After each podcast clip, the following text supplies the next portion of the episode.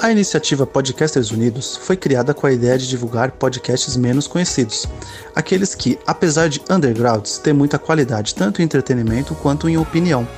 Por aqui você tem a chance de conhecer novas vozes que movimentam essa rede. Então entre lá no nosso Instagram, o arroba Podcasters Unidos, é só escolher e dar o play. Botequeiros e botequeiras, tá começando mais um Põe na Conta e esse é um episódio diferente. Assim como o universo compartilhado da Marvel, uma parte está aqui e outra vai continuar em outro podcast.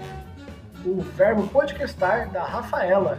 E aqui nós vamos falar sobre a série Loki e no verbo podcastar falaremos sobre o Loki mitológico. É importante ouvir as duas para até entender de onde o Loki da série foi tirado, né? Qual que é o conceito utilizado, quem é o deus do caos. Olá, botequeiros! Hoje aqui para falar de Loki e o Alligator Loki é a minha religião. É, Alligator Loki ficou muito bom mesmo. Mas então, Rafaela, a série alcançou as expectativas que você tinha? Olha, eu nem tinha tanta expectativa porque achei que o Loki ia morrer mesmo, né? Quando anunciaram, então já tá no lucro. Tendo o Loki vivo já tá no lucro. E a série teve muitos Locks, então gostei. É, uma coisa que não faltou foi Loki. Verdade, eu só senti falta do Loki da mitologia mesmo lá, muito doido. É, mas, mas teve uma hora que ele até apareceu, não teve? Então, até apareceu um Loki ruivo lá, mas ele, sei lá, era mais cyberpunk do que mitológico. Mas esperemos por mais Locks. E eu queria Lady Locke, né? Já pulando pauta, mas fiquei triste. É, porque a Sylvie não é. É, mas não era bem uma Lady Locke, né? Ficou meio, acho que naquele meio termo. É, eu também achei que ela ia ser a Encantor, mas acho que não. Não sei. É outro Loki só. E o que dizer é, desse amor deles, né? Desse alto amor. É muito narcisismo envolvido. Ah, quando você tem dois Locks no mesmo lugar, com certeza que mais vai ter narcisismo, né? Eu particularmente não gostei desse chip. Não chegou a estragar a série, né? Mas eu achei meio desnecessário. É, eu achei desnecessário também. E em geral, o que, que você mais gostou na série? Tanto essa quanto as outras séries da Marvel, que eu acho que a gente vai acabar chegando nelas, né? O que, que você tá gostando do que a Marvel tá fazendo com as séries dela, não? Além do Jacaré Loki. ah, eu gostei que as séries estão tendo muito desenvolvimento de personagens que foram mal aproveitados no, no MCU, né? A Feiticeira Escarlate mesmo, que ela é uma das mais poderosas, a gente só foi ver o tamanho do poder dela na série dela. O Loki todo mundo ama, todo mundo sempre amou, todo mundo sempre vai amar, por mais que ele seja vilão, não importa, é o Loki e desenvolver. Assim, eu acho que não desenvolveu tanto o Loki. Eu acho que esse Loki da série não é o Loki que a gente conhece. Ele é muito bonachão. Talvez o Loki malzinho venha nos próximos, na próxima temporada. E Soldado e o Falcão, nossa, eu gostei, gostei muito. Teve muitos temas sérios trabalhados ali. A Marvel ainda tem um pouquinho de medo, né, de trabalhar esses temas, tipo Viúva Negra, que eles chegaram perto de abordar alguns temas sensíveis ali e deixaram só Vamos falar que elas só foram treinadas aqui, não vamos falar mais nada. Mas eu acho que a Marvel tá, tá colocando o dedo na ferida aos pouquinhos. E ah, também tem a perspectiva de ter Jovens Vingadores agora, né? A Marvel tá pavimentando um caminho enorme ali, né? Sim, porque assim, daqui a pouco todo mundo tá idoso, né? Os maiores, os maiores atores do MCU já saíram. Então tem que colocar gente nova mesmo, para ganhar dinheirinho cada vez mais. Tanto que o, o Loki da série, o Loki de meia idade não é o Loki de meia idade, porque o Loki do Tom Hiddleston tem 40 anos. Ele é o Loki de meia idade. Então, gente, tem que renovar isso aí. Ficar entre nós tá conservado pra caramba, né? Ah, ele tá. eu, quero chegar aos, eu quero chegar aos 40 daquele jeito, com carinha de 22. Não, cara, mas é sério mesmo. Eu acho que uma coisa que a Marvel tem acertado muito é que ela tá sabendo usar todos os seus personagens. Ok, talvez todos seja uma palavra muito forte, como você mesma disse. Uh, muitos personagens não foram bem usados nos filmes, né? E agora estão tendo esse destaque. Mas a Marvel, como você falou, ela de certa forma perdeu dois de seus maiores heróis agora, né? A própria Viúva é uma personagem forte e agora não vai estar mais. O Homem de Ferro e o Capitão América, que são, de certa forma, os principais da, da tríade da Marvel, só ficou o Thor, né? E também já não é aquele Thor super poderoso, já é um Thor meio mais de boa com a vida, né? Não é mais aquele super guerreiro asgardiano, isso aí até já foi desconstruído. Mas a, a Marvel tá sabendo usar todos os seus personagens, né, cara? Por exemplo, ela tá. Vamos assim, colocar. Falando meio mal, perdeu os seus maiores nomes, mas ela ainda tem muito o que explorar O que é uma coisa que a concorrente não, não tá sabendo fazer tem décadas, né? A DC não sabe fazer um filme sem o Batman ou sem o Superman. E quando faz com os dois juntos é um fracasso. Então, a Marvel pegou a série B dela e fez disso um milagre, né, cara? A Marvel tá conseguindo fazer material sem os seus grandes nomes e só tá vindo coisa fantástica. Não, nem vamos falar de DC aqui, porque o clima desse episódio tem que ser alto astral, né? Não depressão e decepção. Mas é isso. E eu ainda acho que tudo que foi aberto com Wanda e com Loki, com a Wanda e com Loki, tem a chance de colocar os mutantes no MCU. Eu quero, sim, por favor. É, eu acho que uma coisa que as três séries fizeram foi estabelecer e alterar muita coisa no universo Marvel, né? Eu acho que o que menos muda é o do Falcão e Soldado, Soldado Invernal, né? Porque ele só basicamente muda o, a pessoa por trás do escudo. Mas, claro, isso também é super importante, tem um super peso. Não chega a reestruturar o universo, né? Agora, tanto a Wanda, que agora dá a entender que ela tem um poder supremo ali, quando aquela pós-crédito dela estudando magia pela primeira vez, que até hoje ela tinha feito magia sem ler uma linha, né? Agora que ela parou para estudar de fato, e o Loki com as. Agora já pulando um pouquinho de pauta também, abrindo o multiverso, cara, juntando a Wanda com o poder que ela vai chegar com o multiverso, eu, eu não tenho dúvida que os mutantes estão vindo em breve. Sim, mas acho que a gente falou muito sobre as opiniões, né? E não falamos sobre a série. Se você quiser falar um pouquinho sobre a série, o que, qual foi a sua primeira impressão da série e tá assistindo assim, uma vez por semana? Eu ainda não me acostumei com essa antiga nova forma de assistir que a gente acostumou muito com Netflix ver tudo de uma vez, né? E que você foi achando assim, semana a semana dos episódios, se construiu bem? Cara, eu eu sou cria do Lost, né? Então eu sou acostumado a passar meses vendo a mesma série e formando teorias. Então eu acho mil vezes melhor esse formato do que tudo de uma tacada só. Até porque esse esquema de você assistir tudo de uma vez nunca me pegou muito bem. Eu nunca tive muita paciência para ver nove episódios em um dia ou em um final de semana. Eu acho que raras vezes eu fiz isso. Ora, o que eu achei do Loki, de cara, eu gostei que ele já chegou é, mostrando que essa é uma série bem diferente, sei lá, do que a gente poderia esperar de uma série da Marvel. Porque ele chega ali, já é capturado já é preso. Sei lá, não dá 13 minutos de série. E aí você pensa, pô, esse Loki, há 3 minutos atrás, estava quase governando a Terra, estava quase conquistando o planeta, e ele foi subjugado em dois palitos. Então você fala, mano, o que, que tem por trás? Então eu acho que a apresentação da AVT, a TVA, não sei como, como é que a gente pode estabelecer falar isso, é, eu achei bacana, não era algo que eu esperava, sabe? E eu, e eu gostei que o primeiro episódio inteiro foi do Loki tentando ser o mesmo Loki de sempre. Que aí a gente tem que lembrar que esse é o Loki de até final de Vingadores, que não é mais aquele Loki também que já tinha desconstruído muita coisa dentro dele, já tinha parado de ser aquele grande vilão que queria conquistar o universo, ele já estava um Loki mais tranquilo, né? Ali não, ainda era aquele Loki psicopatão. E aí, quando ele viu um poder universal que ele não fazia ideia que existia, isso faz ele até ter uma certa humildade, porque foi isso que eu entendi com o final do primeiro episódio. Quando ele vê lá a linha do tempo e ele percebe que tudo, todas as batalhas dele eram algo ínfimo na linha cósmica, eu achei legal, que fez ele ver que dava para ele deixar de ser um meio babaca e talvez usar as habilidades dele para, sei lá, reestruturar as coisas diferentes. Por mais que também sendo Loki, é, também era uma forma de passar a perna nos outros e se dar bem. Mas eu, eu senti pelo menos que ele teve um bom desenvolvimento ali. Quando ele vê o que acontece no futuro, com o Thanos matando ele e tudo mais, eu acho que ele teve uma certa humildade sobre o seu lugar no universo. Eu já senti falta do Loki raiz, do Loki uma maldade no coração mesmo. Achei esse Loki, ele ficou muito bonzinho, muito rápido.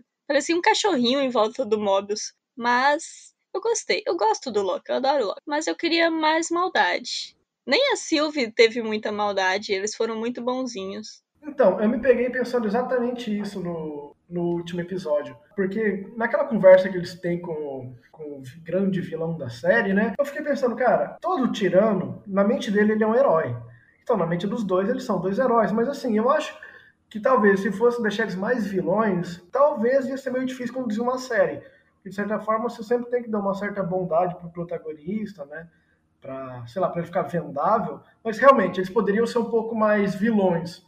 Eles estavam muito algo para anti-herói e para pendendo pro bem, um né? Um pouquinho mais Loki, mais, né? É, mais, mais caos mesmo. Eu acho que faltou um caos ali. E, e o que, que você achou do conceito da, da AVT? Que você achou dessa organização que estava por trás de tudo, que fez até, por exemplo, as joias do infinito e o Thanos parecerem peixe pequeno?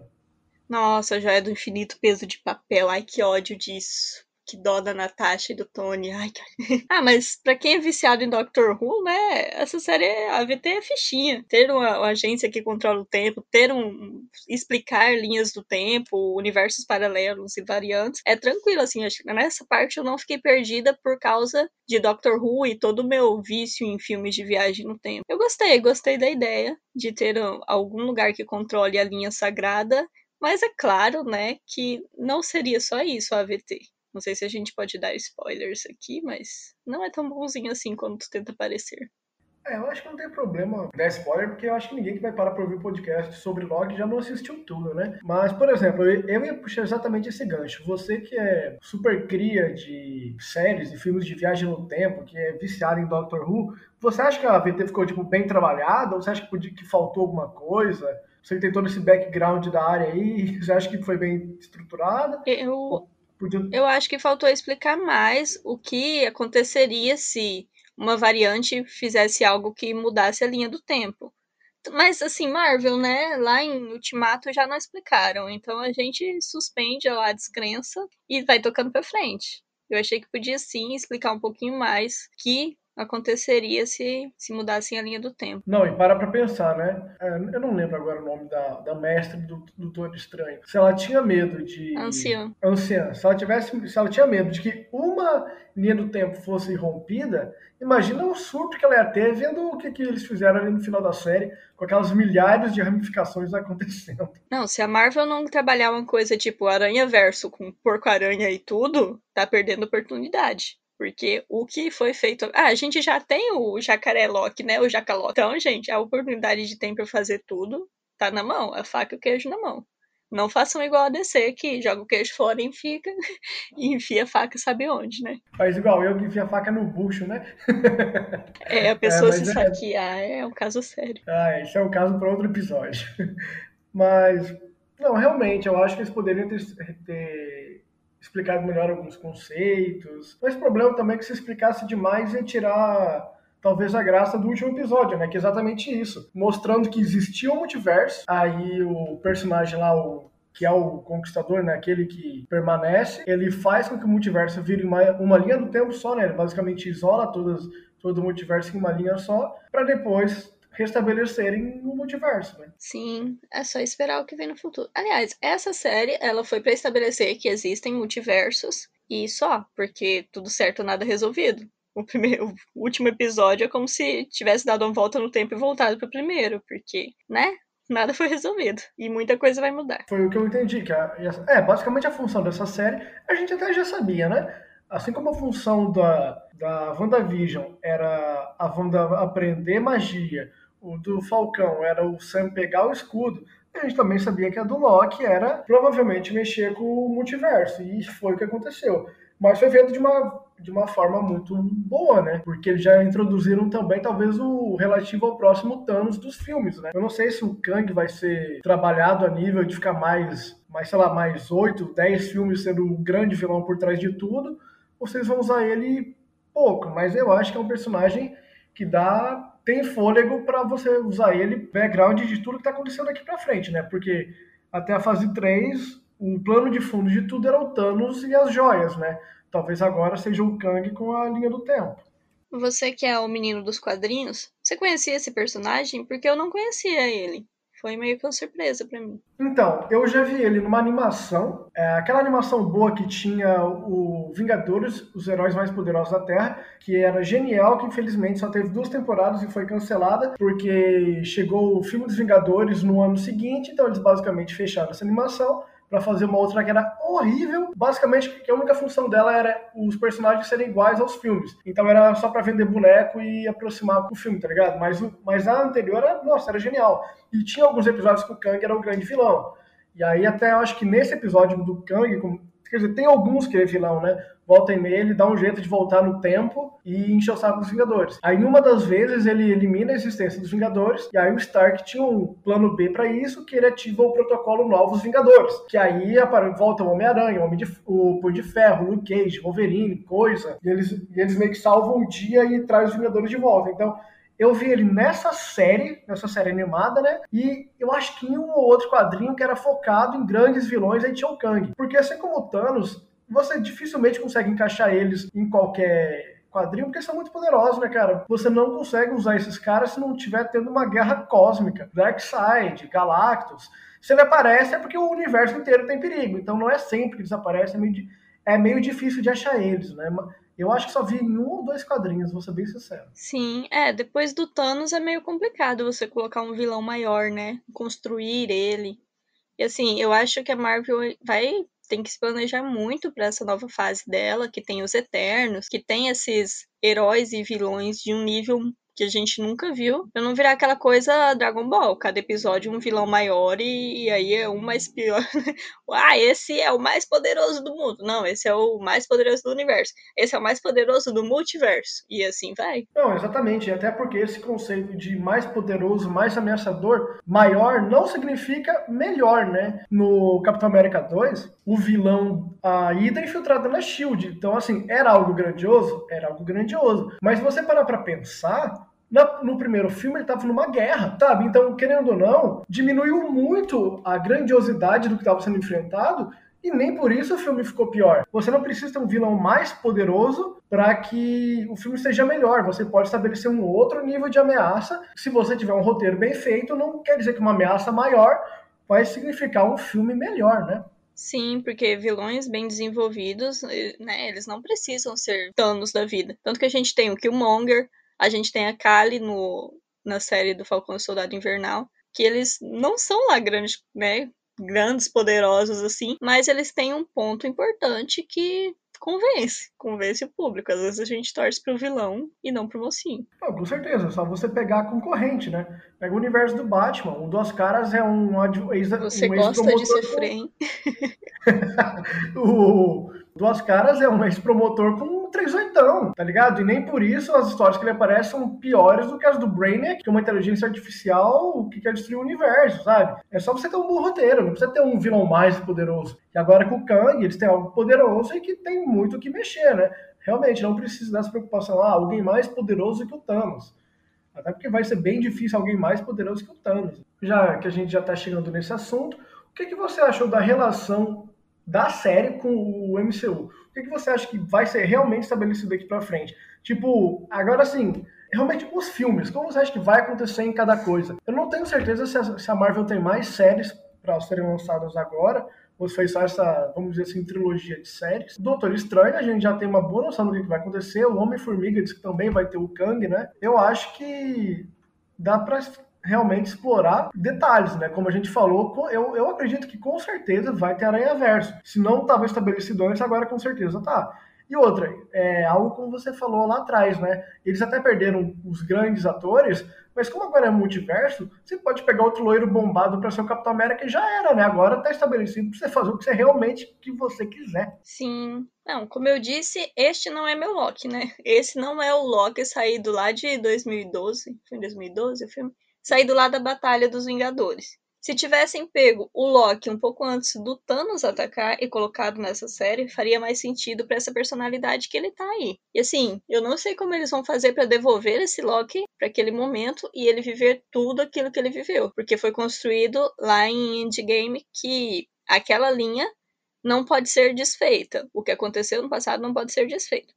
Logo, o Loki que vai voltar, ele tem que viver tudo aquilo e ele não pode se lembrar do que ele viveu na série dele. Né? A viagem no tempo é bem confusa, né? E eu não sei como eles vão fazer para devolver o Loki pra linha do tempo sagrada, mas ao mesmo tempo eu sei que vai vir o multiverso disso. Loki, o que faremos com Loki? E assim, no MCU, eu não sei o que virá do MCU. Eu sei que vai vir muita magia, muito multiverso, e não faço a menor ideia do que vai vir disso. É, eu acho que o próprio é, si que tá para vir, né, ele é exatamente um uma derivado dessa série, né? Porque agora você pode realmente alterar toda a realidade da Marvel numa boa. Então, mas pelo que eu entendi, esse Loki que tá na, tá na série, não é o Loki que a gente vai ver nos filmes. Realmente, tinha todo aquele rolê de que se você não pode alterar a linha do tempo e tudo mais, mas eu acho que essa é a grande jogada, porque ele criou uma linha do tempo ali, e como no final eles não conseguiram restabelecer tudo, eles, o próprio Mobius quis ficar com a variante viva ali, pronto. Agora, aquela linha do tempo que a gente vê no universo cinematográfico da Marvel em geral, é uma linha e essa da série é outra. E já era. Eu acho que não vão mais se encontrar. Então, mas para aquela linha ter existido, o Loki teria que morrer como ele morreu. Ou não morrer como ele não morreu, né? Como contaram na série. É complicado. E agora a pergunta mais importante. Qual que é o seu Loki preferido? Cara, eu já abri falando dele. Não, é né? O, Loki, Loki jacaré, o Locaré. Mas tirando o Locaré, que ele não fez muito, né? Ele só foi fofo e feroz e comeu a mão do presidente Loki.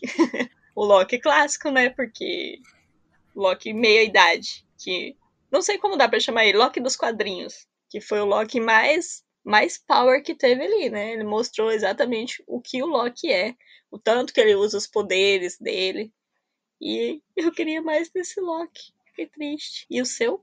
Qual foi seu Loki favorito? É, eu acho que você falou bem. Provavelmente esse aí é o Loki dos quadrinhos, né? Tem até a roupinha tosca, a sunguinha por cima da calça, como, como todo bom personagem de quadrinho. Cara, eu gostei dele. Podia ter aparecido mais. Tomara que ele volte na, na segunda temporada, que inclusive já tá confirmada, né? Porque realmente eu acho que é o Loki mais bacana que teve ali. Podia ter, ter explorado melhor ele. Uh, o Loki presidente, eu gostei dele ter perdido a mão, porque a gente sabe exatamente quem que ele é referência, né? Qual é a crítica social que a Marvel fez ao criar esse Loki, que era alguém sem nenhuma proposta de governo que se candidatou à presidência e ganha. Então, a gente conhece uns casos por aí bem recentes. Assim, pois é, e a única forma que ele não foi eleito é porque foi no debate, né? Se a gente tivesse tido isso aqui no Brasil, ah, é uma variante dessa. Ah, eu queria viver nesse outro universo. Bom, então agora é uma questão também que foi levantada pela galera chata que acompanhou a série. O que, que você acha do Loki Pan? Eu acho que essas pessoas não conhecem o Loki da mitologia, né? Pra ficar nervosinha com o Loki que falou que gosta de meninos e meninas. Então, na verdade, ele apareceu lá no, no canon, né? No, na própria abertura da série como gênero fluido. A gente sabe que o Loki é gênero fluido. Não apareceu lá qual era a sexualidade dele. E as pessoas estão supondo que ele é bi, mas o Loki não é bi, Loki é pan. Loki é, se existir uma, sei lá, um termo superior a pan, o Loki é, que além de ficar com todo mundo, ele pode ser o que ele quiser. Loki da mitologia já virou égua, já virou, sabe? Ele pode ser o que ele quiser. Então, eu acho que quem tá reclamando disso é um babaca preconceituoso que não conhece os quadrinhos. Só lamento por essas pessoas e parem de assistir. Vão assistir, sei lá, jogo do Brasil e torcer para a Argentina. É, essas pessoas não, não torcem para a Argentina na hora que precisa. É, mas assim, não, concordo, porque a pessoa não conhece nem quadrinho nem mitologia, igual você bem disse, né? Porque o Loki, cara, ele é o deus do caos. Então, assim, vamos, vamos enfatizar isso novamente. É o deus do caos. Você acha que o deus do caos ia seguir algo tão ordeiro e arbitrário como você seguir uma sexualidade X ou Y, porque uma sociedade disse, ou, por exemplo, só vai ficar com um tipo de pessoa, sabe? Isso é muito ordeiro para o Deus do caos, sabe? Você acha que o Deus do caos não ia fazer o que ele bem entendesse e não ia cumprir nenhum tipo de protocolo social ou qualquer coisa do tipo, sabe? Cara, o Loki, ele é, ele é no mínimo, igual você falou, ele é no mínimo pan, ele, ele não tem regras internas. Ele vai gostar de quem ele bem quiser gostar, ele não vai botar bloqueios para quem tem interesses sexuais ou românticos, porque ele é o deus do caos.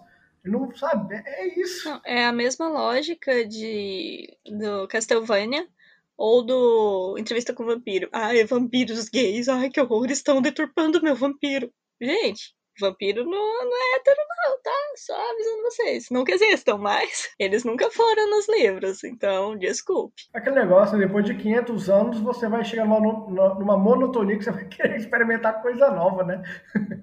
Né? Quais são suas expectativas para a segunda temporada da série? Rapaz, foi uma bagunça, né?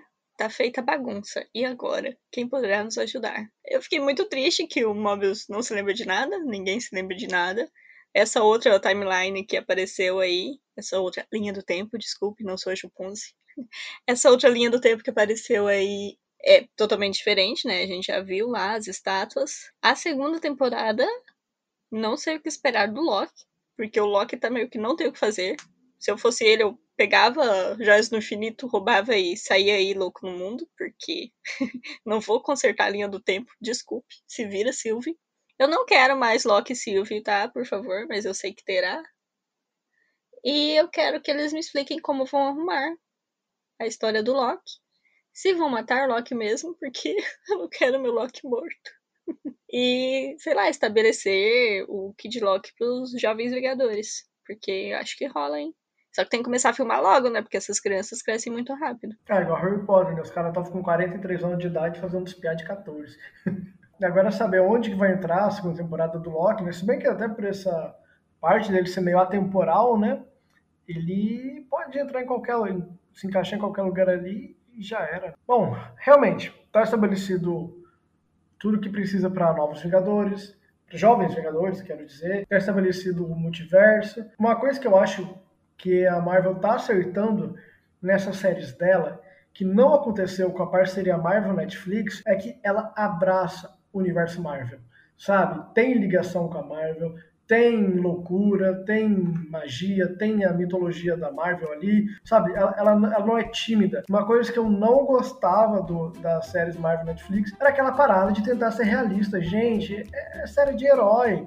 Se, se é pra ser realista, já nem faz, tá ligado? Não faz sentido tá ligado? Eu gostei mil vezes mais dessa nova linha de séries da Marvel do que aquelas com a Netflix, que, vou ser sincero, eu odiei toda. Eu meio que suportei Demolidor e, assim, bem meio que suportei. Ai, vamos fazer armadura funcional aqui, que fica melhor no cinema. Aí vem as séries e mete Feiticeiro Escarlate original, mete Loki dos quadrinhos, o Visão, nossa, o Visão foi demais. E é isso, gente, quadrinhos é isso. Ficar levando quadrinho a sério, uh, não, sem tempo, irmão. É, exatamente. Pô, se é quadrinho, é quadrinho, né, mano? Abraça a ideia e já era. Bom, a minha dica cultural de hoje é o livro Deuses Americanos, do Neil Gaiman, que ele trata de como seriam se deuses estiver, estivessem vivos hoje, sabe, esses deuses das mitologias, Odin, Thor, por aí vai. Eu desindico a série, eu achei a série horrível, mas o livro é genial, sério. Se você viu a série e pensou, ah, eu não vou ler, o livro deve ser ruim, não. O livro é totalmente diferente da série, super vale a pena ouvir a série. Quer dizer, super vale a pena ler o livro e esquece a série, ela ficou muito mal feita. Bom, eu vou indicar aqui a série Loki, né, que tá lá na Disney Plus. Que, né, pessoas, se vocês estão aqui nesse episódio, ou vocês querem assistir, ou vocês já assistiram. A gente não deu tantos spoilers assim. E a página do Instagram, próximo episódio, onde eu vi várias, vários easter eggs sobre a série, coisas que eu não tinha notado ainda, vale a pena conferir. Bom, então ficamos por aqui. Muito obrigado para quem nos ouviu até aqui. Quem quiser nos seguir é no Instagram, arroba Põe na Conta Podcast, ou no Twitter, arroba Conta Põe. Não esqueça de ouvir o nosso próximo episódio no feed do verbo podcastar da Rafaela, onde nós vamos falar sobre o Loki mitológico. Bom, eu sou a Rafaela, Rafaela Gonçalves com vários S no final, no Instagram. O verbo podcastar é verbo podcastar em todas as redes, menos no Twitter, que é verbo pod. Segue a gente lá. É engraçado como ninguém consegue colocar o nome do podcast no Twitter, né? Muito obrigado para quem nos ouviu até aqui e nos vemos no Verbo Podcastar.